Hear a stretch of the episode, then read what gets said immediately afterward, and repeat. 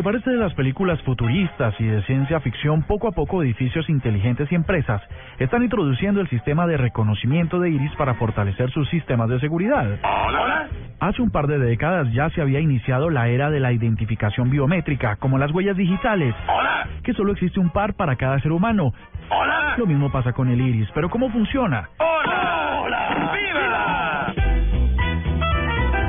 Se trata de un sistema de reconocimiento de patrones del iris con imágenes de alta resolución, que previamente se han almacenado en una base de datos.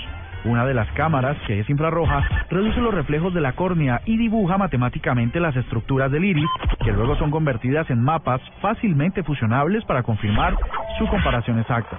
Eh, ¿Hay alguna pregunta? Los algoritmos de este sistema hacen que su reconocimiento se haga en tiempo récord. Quizás es la más rápida entre todos los sistemas de identificación.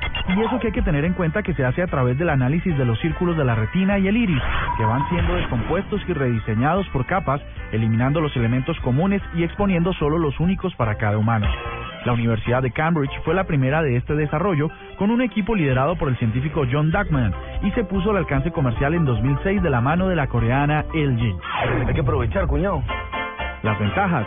El iris está menos expuesto a daños que las huellas digitales. El iris tiene mayor cantidad de información verificable que las huellas. La estructura general del iris en cada ser humano es la misma desde la gestación y no va a cambiar o modificarse con el crecimiento.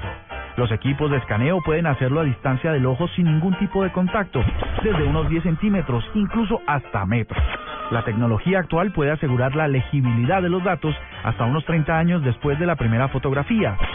Esta es la tecnología de reconocimiento de iris, el artefacto de hoy aquí en la nube.